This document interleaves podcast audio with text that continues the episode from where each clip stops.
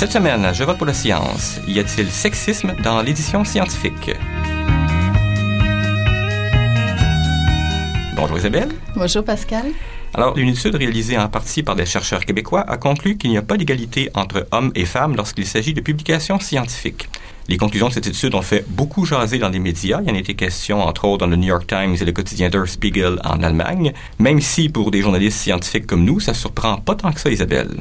Non, cette recherche sur la place des femmes en sciences confirme ce que l'on soupçonne depuis longtemps. Les femmes n'ont pas toute la place qu'elles méritent. Elles sont moins publiées dans les revues savantes, elles sont moins citées, elles collaborent moins à l'international aussi. Cette étude québécoise montre que seulement 31% des auteurs canadiennes de publications scientifiques sont des femmes, une sur trois donc, 33% pour le Québec, et donc la grande majorité des auteurs appartiennent à l'autre sexe. Et bien sûr, ça ne concerne pas seulement les chercheurs d'ici. Non, l'étude présente des données mondiales, ce qui est encore plus intéressant. Cela nous permet de nous comparer mais pas de nous consoler, car il y a plus d'égalité dans les pays de l'ancienne Union soviétique, comme en Ukraine, où les femmes publient autant que les hommes, ou alors en Argentine, elles sont presque autant. Pourtant, le nombre de publications est souvent bien plus élevé en Amérique du Nord, avec les États-Unis, le champion de toute catégorie. Cela soulève donc bien des questions. Alors, cette étude a été publiée à la mi-décembre dans la revue Nature. Elle était signée par deux chercheurs montréalais et trois de l'Université de l'Indiana. Et comme je le disais il y a un instant, beaucoup de médias à travers le monde s'y sont intéressés. On arrive un peu en fin de peloton. Le professeur Larivière est l'un des co-auteurs de l'étude. Avec nous en studio, a donné de nombreuses entrevues d'ailleurs. Alors, nous avons en studio Vincent Larivière, professeur en sciences de l'information de l'Université de Montréal et co-auteur de l'étude. Bonjour. Bonjour. Nous avons Myriam Brochu, professeure adjointe au département de génie mécanique de l'École polytechnique de Montréal et co-titulaire de la chaire Marianne Maréchal. Bonjour. Bonjour. Donc, pour cette étude, professeur Larivière, vous avez épluché 5 millions, plus de 5 millions d'articles. Que doit-on en retenir? Il y a trois constats principaux, en fait. D'une part, c'est qu'il y a une minorité de femmes dans la publication savante, ce qui est, dans le fond, le reflet du fait que les femmes sont minoritaires dans les différentes communautés scientifiques du monde. Le deuxième résultat, qui est peut-être le plus surprenant, c'est que même quand on normalise pour les disciplines dans lesquelles elles sont actives, elles ont moins d'impact scientifique. Donc, indépendamment de la discipline où elles publient, en général, en moyenne, elles sont environ 10 à 20% moins citées que leurs collègues. Et le troisième résultat ben, a trait à la collaboration. Les chercheuses, en fait, collaborent davantage au niveau national et leurs collègues masculins davantage au niveau international pardon. Oui, j'aurais voulu que vous nous présentiez un petit peu l'élaboration de cette étude parce que effectivement, il y a des chercheurs de l'Indiana aussi qui ont collaboré. Oui, euh, en fait, cette étude-là est rendue possible par une banque de données que l'on a à Montréal à l'Observatoire des sciences et des, et des, technologies, qui indexe en fait les publications savantes mondiales. Et depuis 2008, cette banque de données-là indexe les prénoms des chercheurs. Et donc, basé sur les prénoms, on est capable d'assigner un genre. Donc, si vous appelez Pierre, en toute probabilité, vous êtes un homme. Si vous appelez Pierrette, en toute mhm. probabilité, vous êtes une femme. Évidemment, il y a un pourcentage euh, d'auteurs qu'on n'a pas été capable de... De Claude de, et de... de Claude et de Dominique, etc.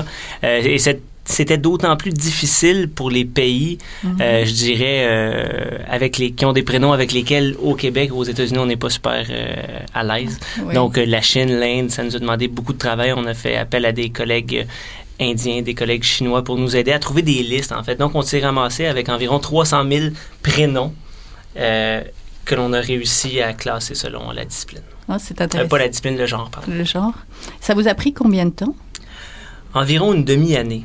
Euh, de travail et d'aller-retour. En fait, on a fait trois moutures de ces listes-là. Donc, on a fait une première mouture, on n'était pas à l'aise avec les résultats, on avait trop de, de notre taux d'erreur était trop élevé.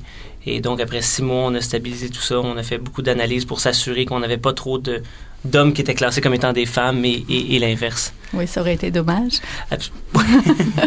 Professeur Brochu, j'aurais voulu que vous réagissiez un petit peu aux conclusions de cette étude-là. Vous l'avez, vous l'avez regardée. Est-ce que ça vous étonne? Est-ce que, parce qu'en tant que co-titulaire de la chaire Marianne Maréchal, je suppose que vous êtes bien consciente de cette inégalité-là qui existe pour les femmes scientifiques? En fait, euh, de mon point de vue à moi, étant donné que je suis du domaine du génie, euh, lorsque j'ai vu le 33% de publications féminines, j'étais, pour moi, c'était bien. Une bonne, nouvelle. Euh, une bonne nouvelle, étant donné qu'à Polytechnique, il y a 20% de femmes en génie étudiantes et seulement 12% de femmes professeurs au niveau du corps professoral. Donc, le 33% euh, Moravie.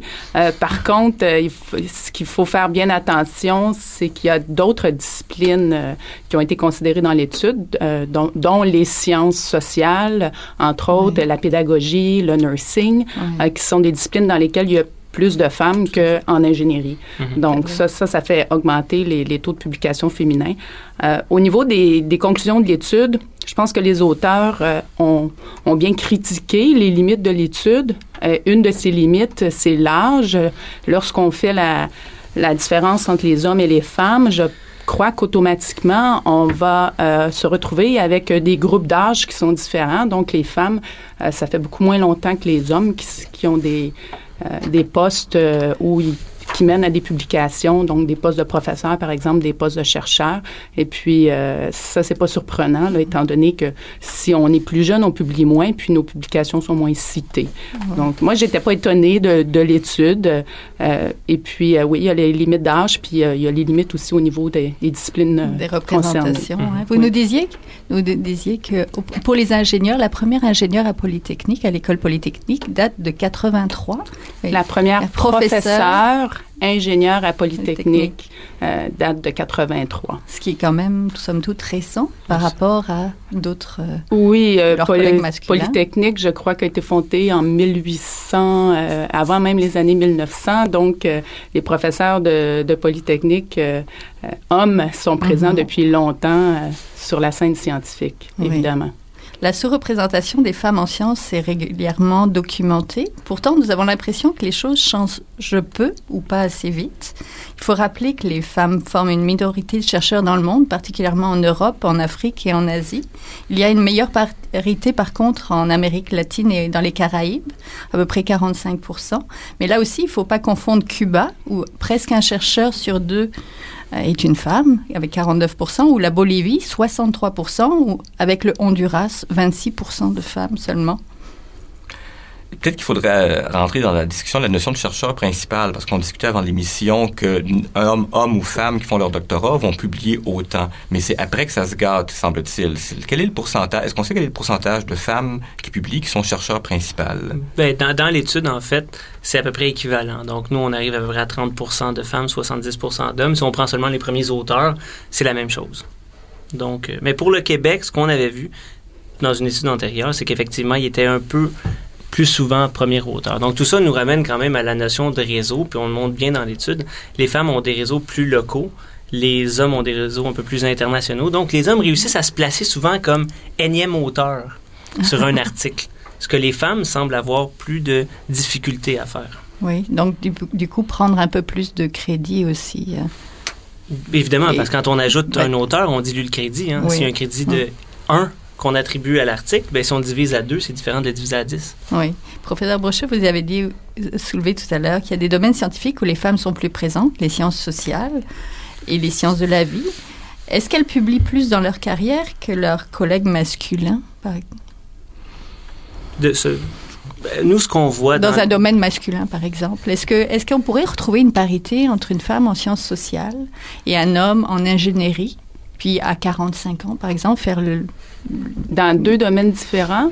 Oui, je sais que c'est difficile, mais je ne crois pas qu'on pourrait comparer deux domaines différents parce que euh, la raison est que euh, en ingénierie, par exemple, on publie beaucoup et puis c'est la façon euh, d'être valorisé au sein de notre institution d'enseignement aussi. Euh, par contre, je suis pas certaine que en médecine, par exemple, les, on, on, va publier autant puis que c'est demandé à tous. Il va y avoir des, des médecins pour lesquels ce n'est pas du tout demandé. Et la même chose en, en éducation, par exemple, ou en oui. sciences infirmières. Tandis qu'en ingénierie, lorsqu'on obtient un poste de professeur, c'est exiger les publications. Donc, il faudrait pour faire euh, quelque chose de comparable, je crois qu'il faudrait prendre le même âge, la même discipline de génie aussi, par exemple, la même discipline scientifique. Puis là, on pourrait, on pourrait regarder, mais du premier coup, moi, je crois, si je regarde au sein de mes collègues, que au, au, même âge et avec le même euh, cheminement de carrière. Parce que moi, c'est sûr que j'ai le même âge qu'un collègue, mais ça fait seulement deux ans que je suis professeur. Avant ça, j'étais dans le privé où il n'y avait pas de publication mmh. demandée.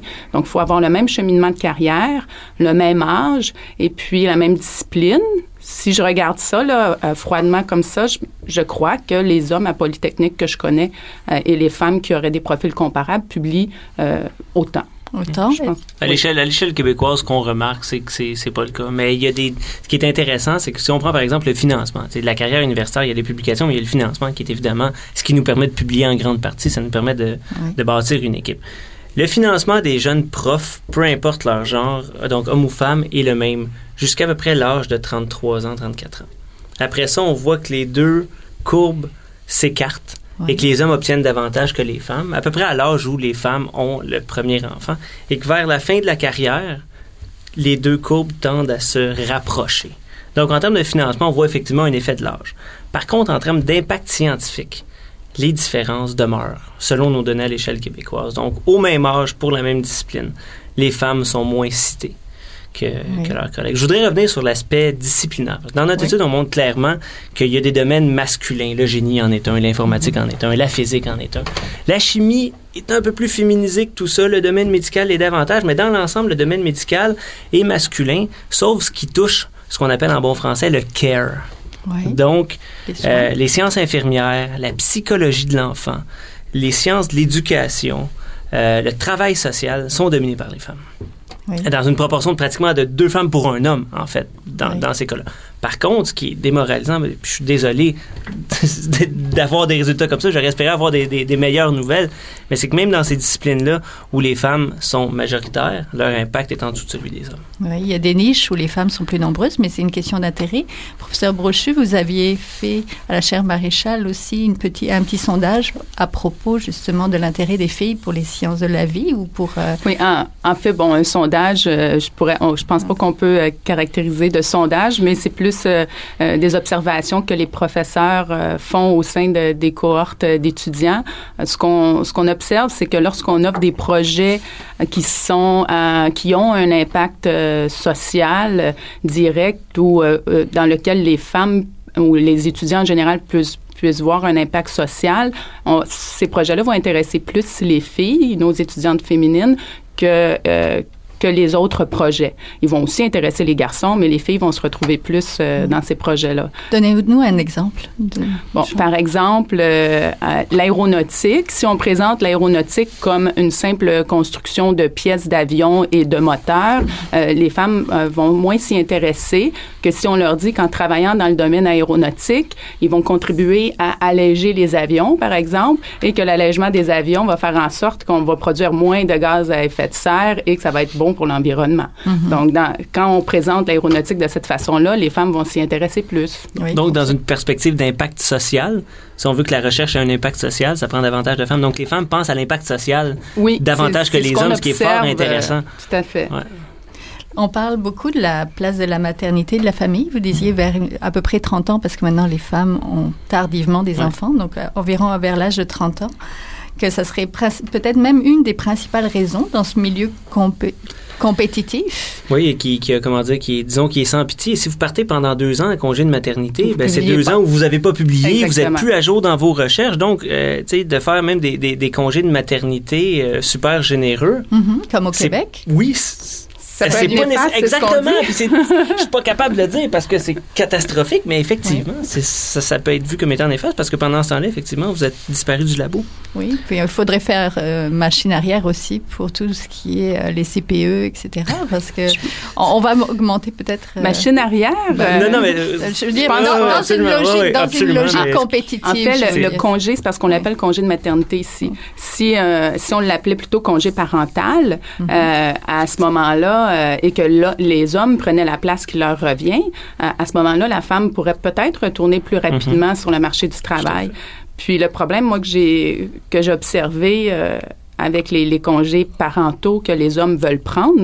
Oui. Je l'ai vécu avec mon mari parce que il a pris, je pense, la majorité des congés parentaux euh, dans notre famille. C'est que c'est de de faire reconnaître cela dans son entreprise à lui, puis auprès de ses collègues. Euh, les femmes qui vont prendre des congés parentaux, euh, c'est considéré normal. Un homme qui va prendre son congé parental, les collègues vont lui dire Coudon, est-ce que tu allaites Toi, pourquoi tu restes à la maison? Mais qu'est-ce que tu vas Mhm. faire là?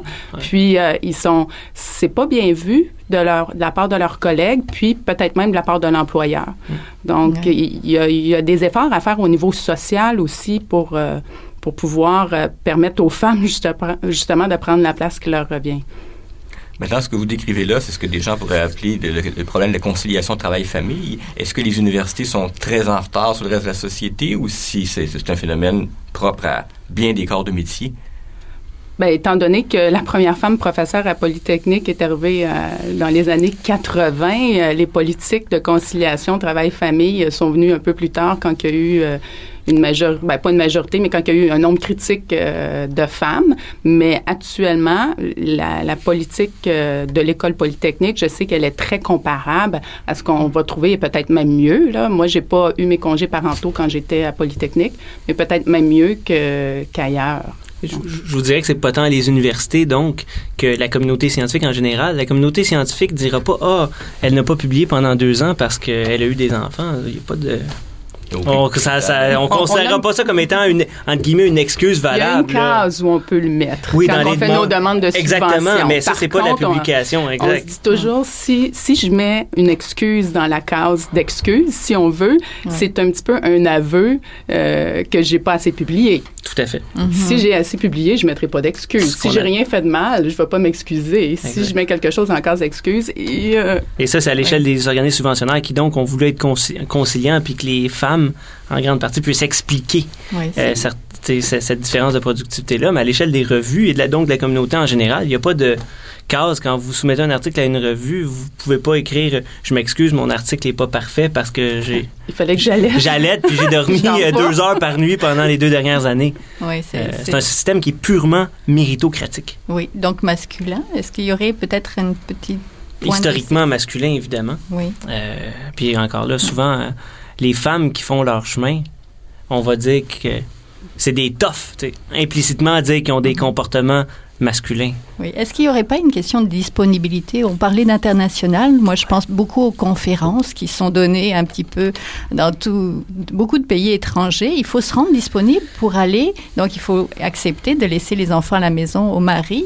puis de partir. Est-ce qu'il n'y a pas une question aussi de disponibilité de la femme à son métier, à sa carrière, à ses... Si je regarde, mon cas particulier à moi, ça, va bien. Dès la naissance des enfants, euh, c'était une des valeurs familiales que l'homme et la femme euh, pouvaient faire avancer la carrière euh, également, et même que j'irais même à dire que mon conjoint me supporte beaucoup plus dans les voyages et dans les conférences parce que mon emploi me demande cela, tandis que le sien euh, lui demande pas aussi souvent des déplacements. Euh, par contre, je suis pas certaine que ça se passe de la même façon dans toutes les familles. Euh, et puis, euh, puis en effet, quand on- je regarde d'autres amis ou couples alentours, euh, souvent la, la femme va craindre de, partir. Et même, euh, j'en connais qui ont décidé de cesser de travailler malgré les emplois extraordinaires qu'elles avaient euh, parce qu'elles trouvaient que le conjoint ne satisfaisait pas euh, la, à la tâche ou encore elle préférait le faire elle-même euh, ou, ou euh, bon, euh, d'autres circonstances. Oui. On a beau dire au Québec, entre autres, qu'on a équité ou égalité des sexes. Mhm. Dans les faits, ce que montrent les études en sociologie de la famille, c'est que le poids de la famille est davantage et plus élevé sur les épaules des femmes que sur les épaules des, hommes. Donc, les collègues masculins voyagent bien davantage que les collègues féminins. Et mes collègues, dans mon département, par exemple, j'ai une collègue qui me dit, dans mon couple, c'est moi la femme. Donc, évidemment, j'ai un mari, mais c'est moi, la femme, et donc, en conséquence, euh, c'est moi la mère. Oui. Et donc, euh, je m'occupe, euh, je peux pas partir quatre fois par année euh, comme les collègues masculins Oui. le font. Donc, ce sont plus des raisons sociales que structurelles. Mais est-ce qu'il y aurait d'autres freins aussi pour les femmes pour, on- Quand on parle de publication, des freins linguistiques de langue, parce qu'ici au Québec, par exemple, on... Je crois pas que la, la- la langue, je pense que la langue c'est équivalent tant pour les hommes que, que, que les femmes. Maintenant, des, ce qu'on pourrait appeler de la, de la misogynie ou des trucs comme ça, il y a des études qui l'ont démontré. La note le montre pas. La note mon, constate ce qui se passe. Par contre, il y a des études qui ont été un peu plus en profondeur, mais à une échelle plus micro, entre autres une qui est très intéressante, euh, qui a été publiée par des chercheurs américains dans la revue PNAS, qui montre, euh, en fait, les, les auteurs ont envoyé des CV équivalents parfois avec un nom de femme, parfois avec un, autre, un nom d'homme, à des directeurs de laboratoire et demandant comment évaluez-vous ce CV? Est-ce que vous engageriez cette personne? Et on voyait que systématiquement, on notait plus bas le CV féminin et même lorsque le directeur de labo était, la directrice de labo était elle-même une femme. Donc, une sorte de, je vais le dire, peut-être misogynie, peut-être sexisme, biais, sexisme Mhm. euh, à l'échelle de l'évaluation des dossiers féminins par rapport aux dossiers masculins, même lorsque l'évaluation est faite par une femme. Ça contredit un peu l'idée que selon laquelle s'il y avait plus de chercheurs femmes ou de professeurs femmes, la situation tendrait à changer. Ce que vous dites là est, est très décourageant. Ben, C'est-à-dire que le système, ce qu'on voit, c'est que les habitus, on pourrait dire masculins, ont été intériorisés par les femmes. Qu'est-ce que vous en dites? Parce que on, est, on est dans votre domaine. Oui, là. oui. Euh, moi, j'ai. c'est- évident que quand, si je regarde au niveau des publications, des citations, euh, quand on cite euh, des articles, on connaît pas le sexe de- nécessairement de l'auteur qu'on cite parce que le nom de le prénom est pas écrit au complet. Toujours, Donc, moi, je me questionne personnellement, je me questionne pas à savoir si je cite un homme ou une femme. Euh, et même, ça m'est déjà arrivé, par exemple, de dire he did this work and finally, c'était une femme, c'était un she, puis je m'en aperçois plus tard que c'était un she ou un he. Mais euh, donc, euh, le, le genre est assez euh, assez caché. Euh, si je regarde au niveau de l'embauche, moi, je crois que qu'être une femme, dans mon cas et dans le, le cas de Polytechnique, qui a comme mandat d'augmenter le nombre de femmes dans le corps professoral et d'un nombre de femmes étudiantes, euh, qu'à compétences égales, euh, il y a des départements qui vont préférer embaucher des femmes. Euh, donc, pour moi, c'est c'est positif d'être une femme. Euh, Oui. Mais comme les, si les chiffres démontrent autre chose, il y a sûrement d'autres choses de cachées. Mais C'est bon. La grande différence entre les, les, comment dire, les tendances observées à l'échelle macro puis les cas individuels. Mais les tendances à l'échelle macro sont quand même la somme des cas individuels. Donc, ça nous dit qu'en moyenne, euh, je veux dire, ce qui se passe, c'est assez négatif. Est-ce Alors que dans certains cas, ça peut être Est-ce qu'il faudrait des politiques allant dans ce sens-là? On a des politiques pour les minorités, pour justement que la plupart des emplois, et parce que c'est souvent controversé, c'est souvent par les hommes, controversé même par les femmes, d'inciter à embaucher plus de femmes, d'inciter à peut-être d'accepter de publier avec avec plus de femmes, je sais pas. Que- très, c'est très difficile. C'est-à-dire que il peut y avoir des politiques institutionnelles, et ça, il y en a. Mhm. Il y a des politiques chez les organismes subventionnaires, mais la science, c'est pas national, elle est internationale. Donc, le, le- comment dire, en bon français, le bottom line, c'est qu'est-ce que vous publiez. Et là, au niveau de la publication et de l'évaluation par les pairs, on peut pas se mettre à dire on va évaluer un article d'une femme différemment. Puis de toute façon, euh, moi, pour l'avoir vécu quand j'étais au baccalauréat, où il y avait des, des bourses qui étaient essentiellement, il fallait par exemple qu'il y ait 30 des bourses de nos filles, 30 des bourses de nos garçons. Il y avait des bourses qui étaient données seulement à des femmes. Je pense que ça existe aussi encore, des bourses juste pour les femmes. Puis euh, ce qu'on vit quand on reçoit ces bourses-là, c'est aussi euh, un peu euh, démoralisant parce qu'on se fait dire par nos collègues, tu l'as eu parce que tu es une femme. Puis nous, on veut pas se faire dire qu'on est bonne parce qu'on est des femmes. On veut se faire juger de façon égale aux hommes. Puis quand on est bonne, on est aussi bonne que les hommes. On n'est pas juste bonne pour une femme, mais moins bonne pour un homme. Donc, les politiques, je pense que ça nuit euh, dans ce sens-là. C'est que si j'ai été embauchée parce que j'étais une femme, ben là, ça se peut qu'il y ait des collègues qui disent, ouais, mais finalement, l'autre aurait dû être embauché, mais vu que c'est un homme, euh, on est obligé de prendre la femme. Oui, tout à fait. Par rapport à il y a 30, 40 ans, si on regarde, si on termine sur une perspective historique, puis je vous demande votre impression personnelle là-dessus. On a quand même fait des bons géants par rapport à l'époque où c'était même impensable d'avoir une femme qui enseigne à Polytechnique. Est-ce que l'écart, entre hommes et femmes s'est réduit? Est-ce qu'il continue encore à se réduire ou si, en juger par vos études, on doit conclure que qu'on plafonne quelque part? Mais à l'échelle québécoise, on plafonne, en fait. À l'échelle québécoise, il y a eu de l'amélioration. Je me souviens d'une conférence euh, sur la place des femmes en sciences en 2011 euh, à l'ACFAS. Euh, ce que certains collègues avaient présenté, c'était effectivement des courbes qui montraient que ça s'était amélioré des années 80 jusqu'au tournant des années 2000. À partir du milieu des années 2000, on plafonne. On plafonne en génie, on plafonne en sciences, etc. Euh, donc, et c'était assez intéressant, assez révélateur à cette conférence-là. Sur le panel des gens qui parlaient, il y avait huit personnes. J'étais le seul homme. Et dans la salle, j'étais le seul homme. Donc, il n'y avait Mm. que des femmes Intéressé par le sujet. intéressées par le Mm. sujet. ouais. Madame Brochu, la chère Marianne Maréchal, c'est son but premier, la place des femmes en sciences. Qu'est-ce que vous Oui. pensez quand vous entendez ça? ben c'est ce qu'on remarque aussi beaucoup quand on fait des, des activités euh, qui s'offrent, qui sont autant offertes aux hommes et aux femmes. euh, on voit rarement des, des hommes qui vont participer ou qui vont s'intéresser à la problématique euh, femme, si on veut. Puis, euh, ce qui était, ce qu'on a trouvé très drôle cette année, c'est qu'à Polytechnique, euh, comme ailleurs, il y a le Movember, donc le mois pour oui, euh, le le mois cancer de la prostate. Et puis, on a eu euh, beaucoup de femmes qui ont décidé de participer au Movember. Là, vous allez trouver ça ridicule parce qu'on peut pas se faire pousser la Non. moustache, donc. Mais quand même, les femmes se dessinaient des moustaches et ont fait des collectes de fonds et ont levé beaucoup de fonds pour la problématique masculine.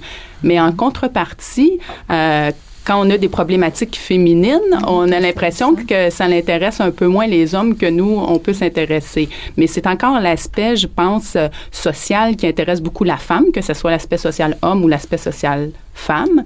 Puis euh, même aussi, euh, moi j'ai participé beaucoup avec euh, des organismes euh, communautaires, puis les bénévoles dans les organismes communautaires, on va voir beaucoup plus de femmes que d'hommes. Mais bon, je pense que culturellement, c'est comme ça. C'est les femmes s'intéressent plus euh, aux aspects sociaux.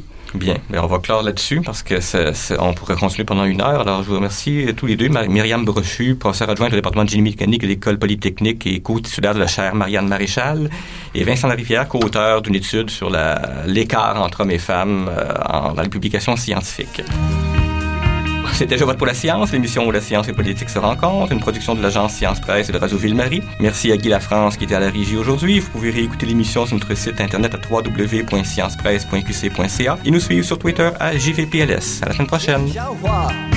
Est un chercheur typique de ceux pour qui les progrès de la bioinformatique ont préséance sur le sens pour qui la grosse science constitue la seule logique. On y parle de génome, de transcriptome et de spliceosome, de traductome, de protéome et de foldéome, de kinome, de protéasome, mais pas du glaucome de Guillaume, de signalosome vers les lysosomes,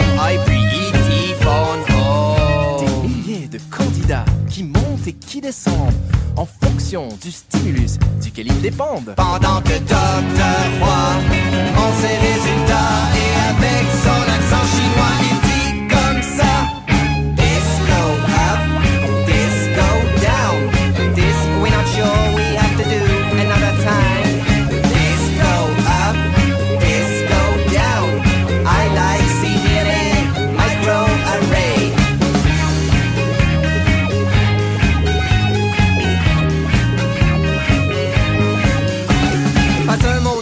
exposé. En français, même chose depuis qu'il est engagé. Oh yeah. Les réunions de la Beauce se font en anglais, même s'il est le seul à le parler. You know. Thousands that go up and down. We teach stimuli. You, the next candidate on. The gene is right. Pendant que Dr. Roy